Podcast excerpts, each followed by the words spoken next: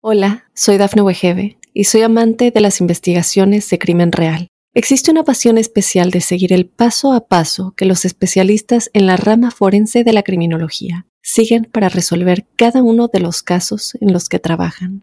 Si tú, como yo, eres una de las personas que encuentran fascinante escuchar este tipo de investigaciones, te invito a escuchar el podcast Trazos Criminales con la experta en perfilación criminal, Laura Quiñones Orquiza en tu plataforma de audio favorita. Estas son las noticias más destacadas del momento. Reportan sismo de 4.6 en el Sausal, Baja California, y se siente hasta Tijuana y San Diego. Rusia aumentará los ataques en Kiev en respuesta a cualquier acto terrorista. Prisión sin fianza para el sospechoso del tiroteo en el metro de Nueva York. Choque en mezquita de Jerusalén deja más de 150 palestinos heridos. Hola, ¿qué tal amigos y amigas de Mundo Hispánico? Les saluda Santiago Guevara dándoles una cordial bienvenida. De inmediato comenzaremos con las informaciones.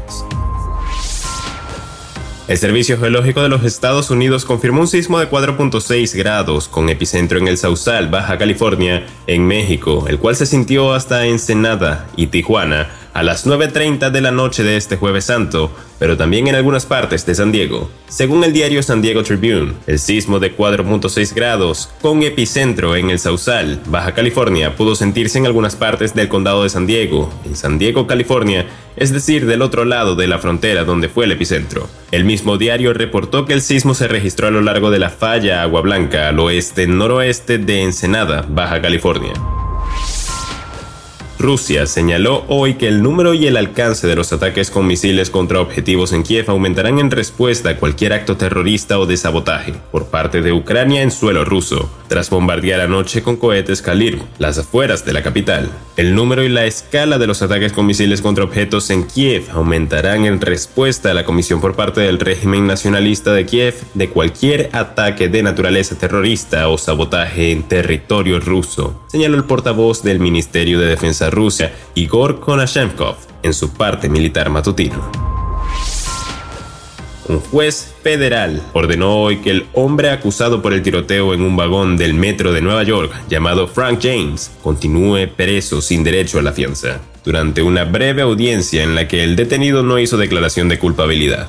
La abogada de oficio designada para James por el tribunal, Mia Heisner Greenberg accedió a que su cliente continúe bajo custodia de las autoridades federales sin fianza, aunque podría pedir más adelante la fianza al tribunal, de acuerdo con medios locales. Los palestinos se enfrentaron a la policía israelí en el recinto de la mezquita Al-Aqsa en Jerusalén antes del amanecer del viernes, mientras miles de fieles se reunían para rezar durante el mes sagrado del Ramadán. Según los médicos, al menos 152 palestinos resultaron heridos. El complejo que tanto judíos como musulmanes consideran sagrado suele ser el epicentro de los disturbios entre israelíes y palestinos y la tensión ya era alta debido a la última ola de ataques. Los disturbios registrados en el año pasado en la zona ayudaron a provocar una guerra de 11 días entre Israel y Hamas, el grupo insurgente que gobierna la franja de Gaza. Y bien amigos, de esta forma ponemos punto final a esta emisión de Mundo Now. Les ha informado Santiago Guevara recordándoles que en Mundo Hispánico estamos a tan solo un clic de la información.